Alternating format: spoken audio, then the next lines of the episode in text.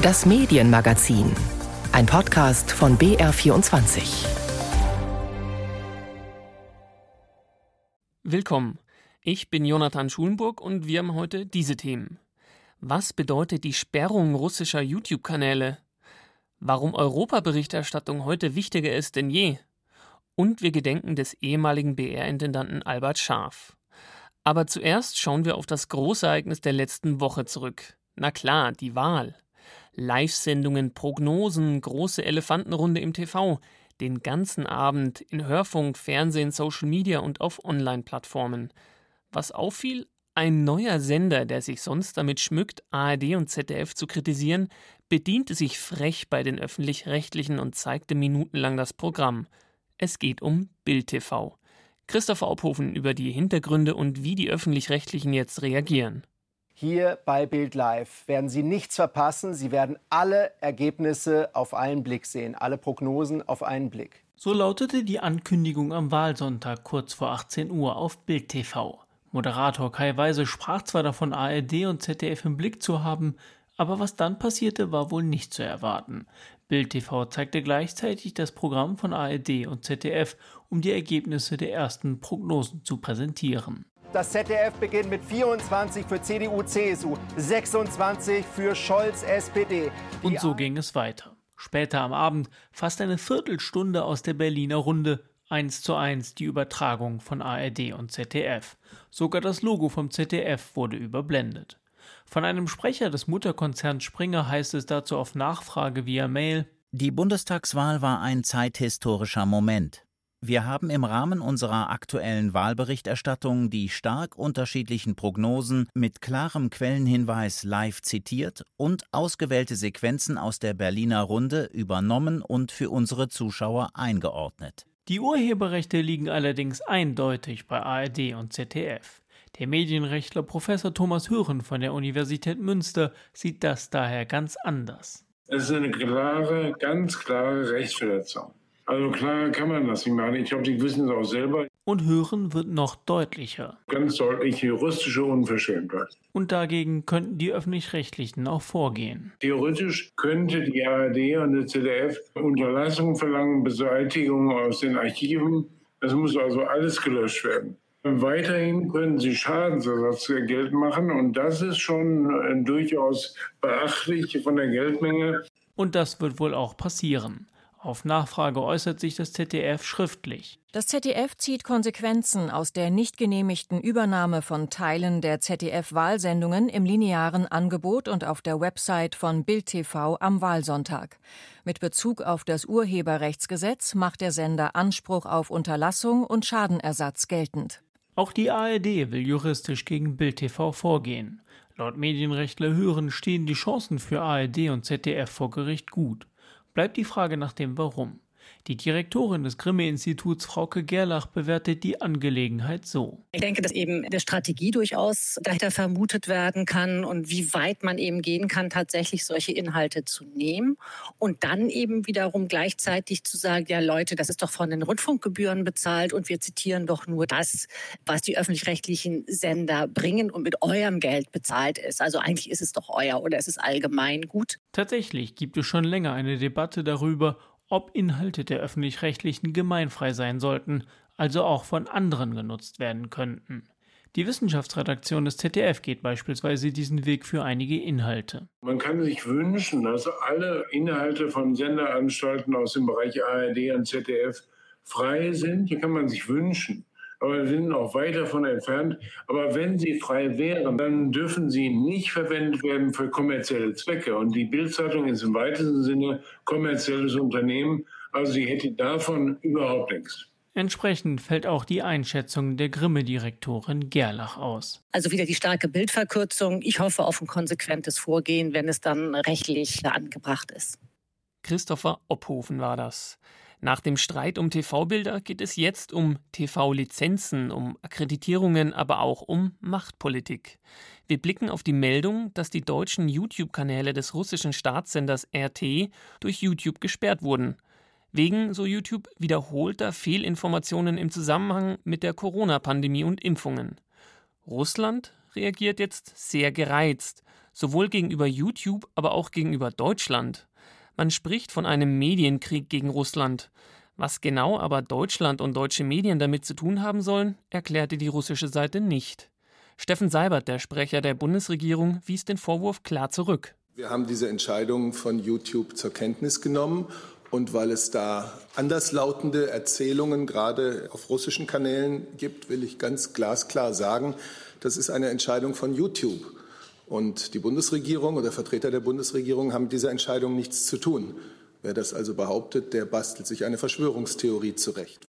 Russland hat jetzt angekündigt, gegen YouTube und gegen deutsche Medien in Russland vorzugehen. Die Chefredakteurin von RT, Margarita Simonian, brachte per Twitter ein Verbot der deutschen Welle und die Schließung des Korrespondentenbüros von ARD und ZDF in Moskau ins Gespräch. Wir wollen jetzt mal ein wenig Licht ins Dunkel bringen und haben uns dafür Expertise bei Reporter ohne Grenzen geholt. Lisa Dittmar ist dort die Referentin für Internetfreiheit. Hallo, Frau Dittmar. Hallo, freut mich. Erstmal grundsätzlich, welche Rolle spielt denn YouTube überhaupt in Russland? Also wer nutzt es dort?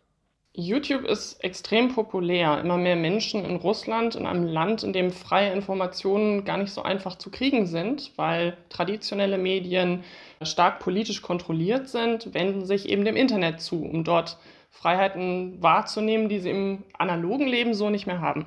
Und YouTube ist die zweitwichtigste soziale Plattform nach Wie Kontakte, also dem quasi russischen Klon von Facebook. Und da haben sich eben auch viele unabhängig arbeitende russische Journalisten Videokanäle aufgebaut, die also für ihr russisches Publikum noch freie und unabhängige Berichterstattung produzieren. Jetzt nur noch mal kurz die Frage dazu, wie viele schauen sich dann da YouTube an von Herrn Nawalny zum Beispiel? Also sind das eher Hunderttausende Klicks, Tausende oder sind das schon Millionen? Das sind 10 bis zu 10, 20, 30 Millionen. Also Juri Dutt, ein ehemaliger Sportjournalist, der inzwischen YouTube-Journalist quasi ist und dort versucht, über Interviews vor allem eine kritische Gegenöffentlichkeit zu schaffen. Der hat das erste russischsprachige Interview mit Nawalny geführt, nachdem er aus der Charité herauskam. Und dieses Video wurde derweil 30 Millionen Mal angesehen.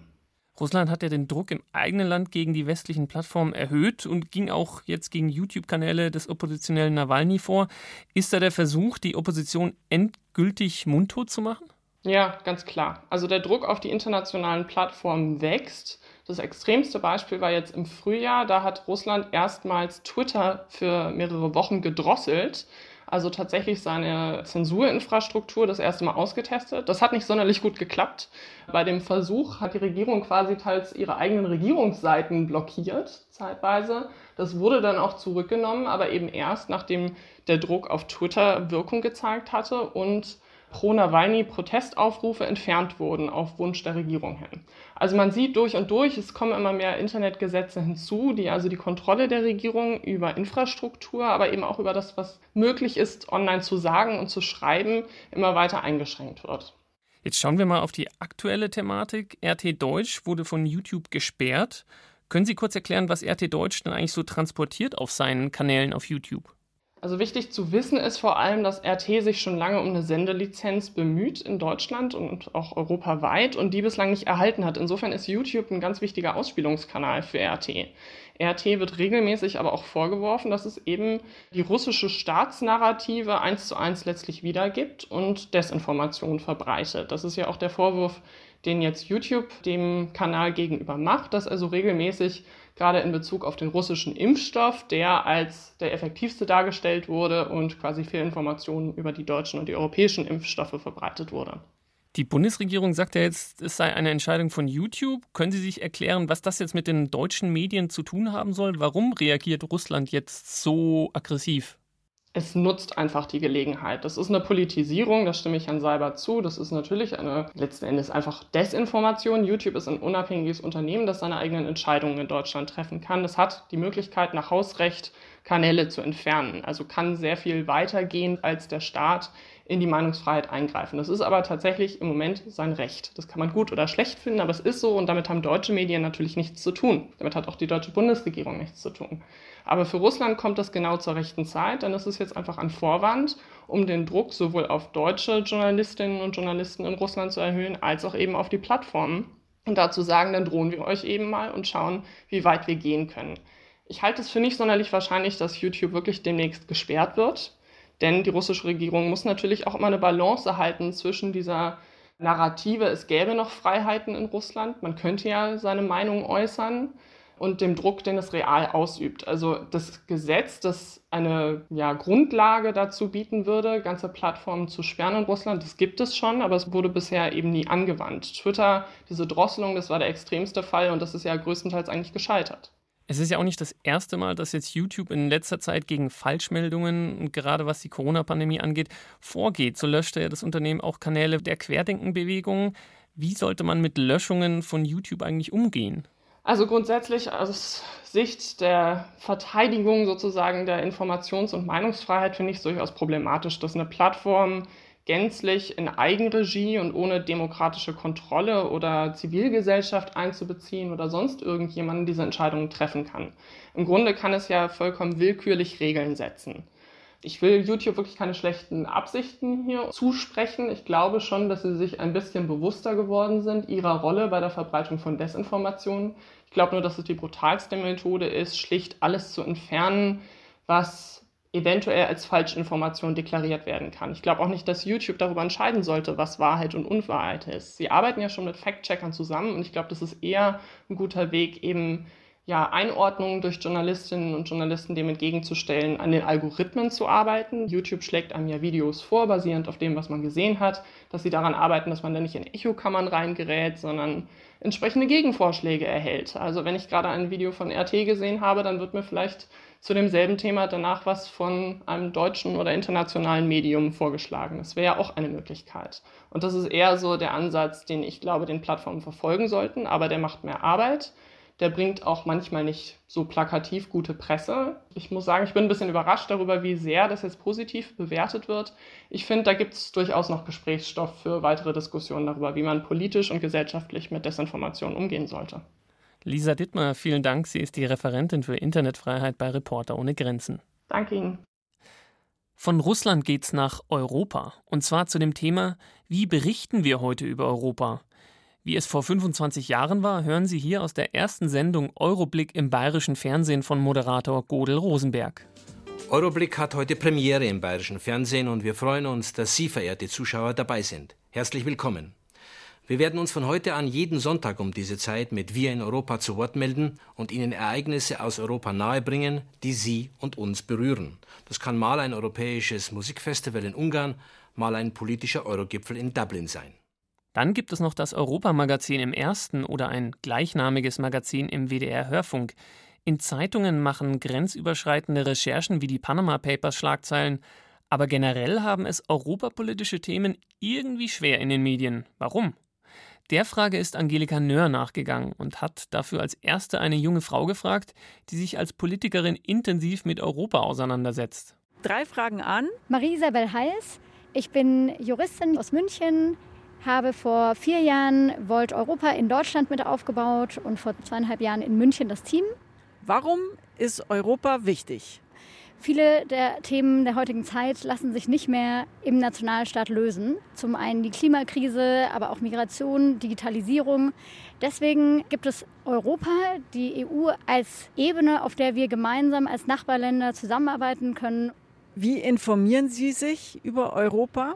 Zum einen im direkten Austausch mit EuropäerInnen, zum anderen aber in den sozialen Medien, durch Influencer aus anderen Ländern, durch Follower auch und ja, letztlich auch in den traditionellen Medien. Warum sind die Europathemen in den klassischen Medien nicht so dominant? Zum einen spielt da sicher die Sprache eine gewisse Rolle, eine gewisse Barriere. Zum anderen politische und gesellschaftspolitische Themen werden letztlich immer im nationalen Kontext bespielt, selbst wenn sie eigentlich europäische oder sogar internationale Komponenten haben. Das ist Marie-Isabel Heiß, Mitbegründerin der Volt-Partei, der ersten europaweiten Partei. Angetrieben von der europäischen Idee stellt Heiß aber auch fest, Sprachen sind und bleiben ein Hindernis für die Parteiarbeit genauso wie für die Berichterstattung in den Medien.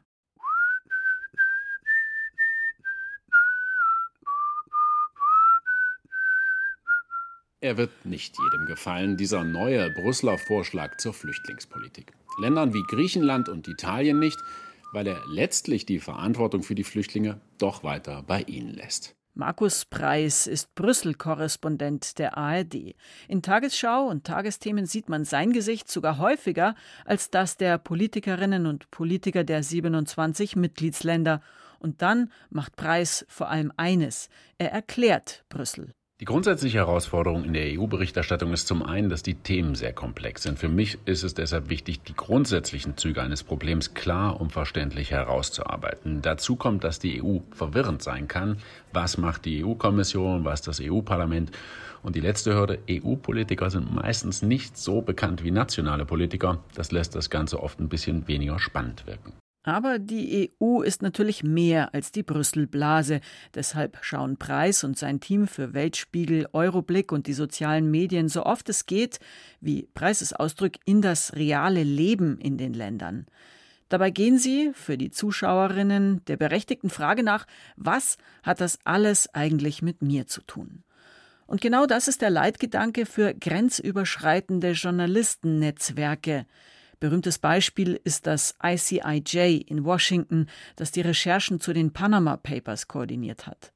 Auf europäische Themen hat sich das deutlich kleinere Netzwerk Investigate Europe spezialisiert, eine Genossenschaft mit Sitz in Deutschland, Reportern europaweit und Medienpartnern in bis zu 15 Ländern. Der Unterschied ist die andere Perspektive, sagt Geschäftsführerin Elisa Simantke. Für uns ist ein echter europäischer Blick auf die Dinge ein Puzzle aus vielen nationalen Perspektiven. Deshalb reden wir miteinander, wir recherchieren gemeinsam, wir tragen unsere Ergebnisse zusammen und dann bricht aber jeder wiederum für sein Land die Ergebnisse wieder runter und bringt sie sozusagen in den nationalen Kontext, sodass sie auch wirklich verstanden werden. Weil sonst, wenn man jetzt irgendwie einen zentralen Text schreibt und ihn einfach 20 Mal übersetzt, erreicht man am Ende eigentlich niemanden. Denn Investigate Europe will vor allem wirken. Als Beispiel erzählt Elisa Simantke von der Recherche zur Ausbeutung von Fernfahrern in Europa. Die Geschichte beginnt an einem Autobahnrastplatz, geht weiter in Polen mit der laxen Zulassung der Firmen, zeigt, wie die Fernfahrer Bußgelder mit der Firmenkreditkarte bezahlen und endet in einer französischen Fabrik, wo abgeladen wird. Zu lesen, zum Beispiel im Berliner Tagesspiegel, aber auch in polnischen Tageszeitungen. Da geht es uns vor allem erstmal darum, Grundlagen zu schaffen für eine Debatte, die nicht an den nationalen Grenzen endet, sondern eben auch europäische Institutionen und multinationale Konzerne mit in die Verantwortung nimmt. Ob die Leserin, der Leser dann am Ende weiß, welches große Netzwerk hinter dem Artikel steht, das ist für Investigate Europe zweitrangig. Wobei Fürs Budget wäre es sicher hilfreich, denn viele solcher internationalen Reporternetzwerke finanzieren sich über Stiftungen, Spenden und nur zu einem kleinen Teil über den Verkauf der Recherche an Medienhäuser.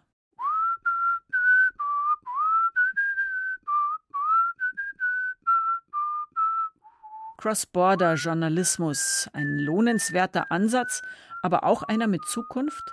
Vielleicht, sagt Julia Lönnendonker, Kommunikationswissenschaftlerin in Brüssel. Sie verweist aber auch auf eine wesentliche Schwachstelle bei vielen internationalen Netzwerken. Das ist noch nicht der breite Markt, würde ich sagen. Ich habe auch die Hoffnung, dass sich das so ein bisschen etabliert. Aber ja, wie kann der stattfinden? Eben nur in der Regel auf Englisch. Und dann wendet er sich doch wieder nur an europäische Eliten und nicht an die Allgemeinheit. Angelika Nöhr war das über den schweren Stand der Europaberichterstattung. Wenn Sie jetzt Lust auf Europa bekommen haben, heute um 16.45 Uhr Euroblick im bayerischen Fernsehen einschalten.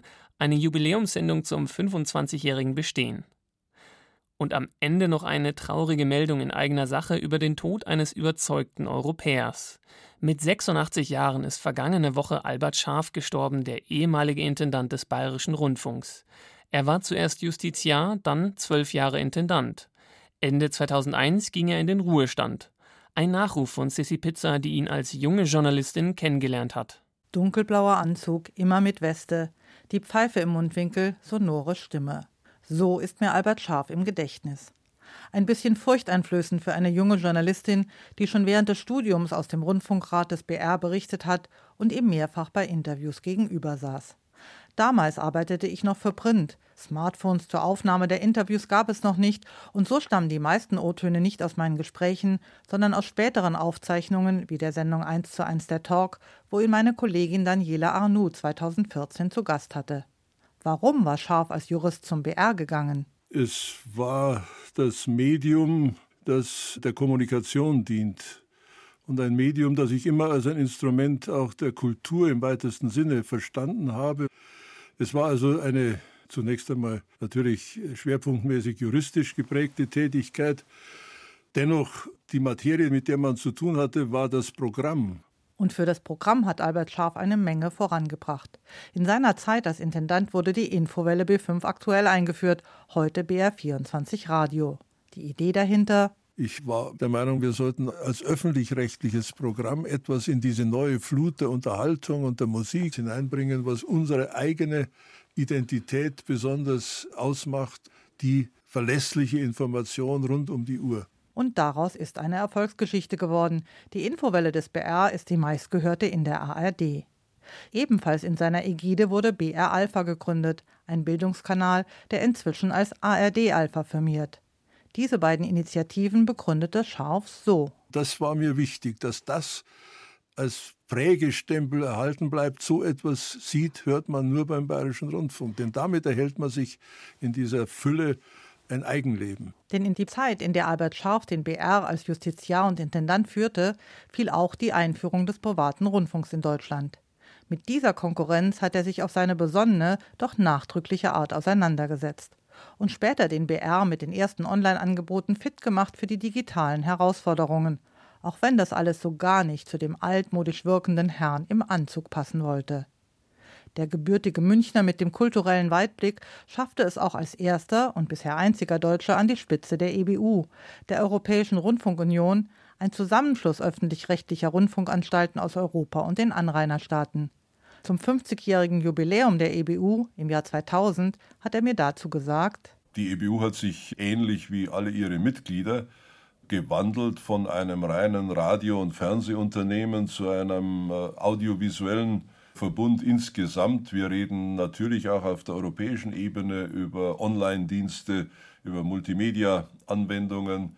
Aber ähnlich wie der öffentlich-rechtliche Rundfunk unersetzlich bleibt, nach meiner festen Überzeugung, als ein Widerpart gegen eine allzu starke Kommerzialisierung des Rundfunks insgesamt, bleibt auch die EBU ein unersetzlicher Faktor dieser Zusammenarbeit. Scharfs Leitlinie war unüberhörbar die Überzeugung, dass das öffentlich-rechtliche Rundfunksystem eine besondere Aufgabe und eine besondere Verantwortung hat. Es ist wichtig, es ist meines Erachtens der Eckpfeiler des öffentlichen Dialogs auf allen Gebieten, nicht nur in der Information der Politik, in der Wirtschaft, sondern auch als kulturelles Instrument, damit sich etwas ereignet in der Gesellschaft und ereignen kann.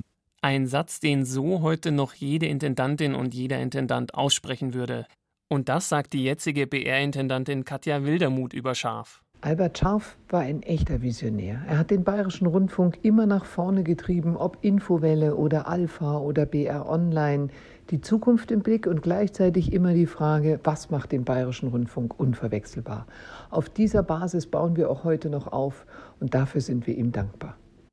Jetzt sind wir auch schon wieder am Ende vom Medienmagazin. Die Redaktion hatte Sissi Pizza. Mein Name ist Jonathan Schulenburg. Und zum Schluss haben wir noch einen ganz besonderen Podcast-Tipp für Sie. Jetzt neu. Der Kanzlercast. The proof of the pudding is the eating. Zum Schluss werden uns die Menschen fragen, geht es Deutschland in einigen Jahren besser als heute? Eine Podcast-Serie, die die Geschichten aller Kanzler der Bundesrepublik Deutschland erzählt und warum sie bis heute wichtig sind. Wie kam es zu dieser Entwicklung? Von Adenauer bis Merkel. Von der Westbindung bis Wir schaffen das. Es wäre doch komisch, wenn in dem Amt des deutschen Bundeskanzlers jemand säße, der wie eine Maschine funktioniert. Ein Podcast über das wichtigste Amt in Deutschland und seine Geschichte. Und darüber, wie wir wurden, was wir sind. Und nun noch eins. Sie meinen, die Wahl zum Bundestag ginge Sie nichts an? Sind Sie sich wirklich der Tragweite solcher Worte bewusst? Den Kanzlercast gibt es jetzt überall, wo es Podcasts gibt.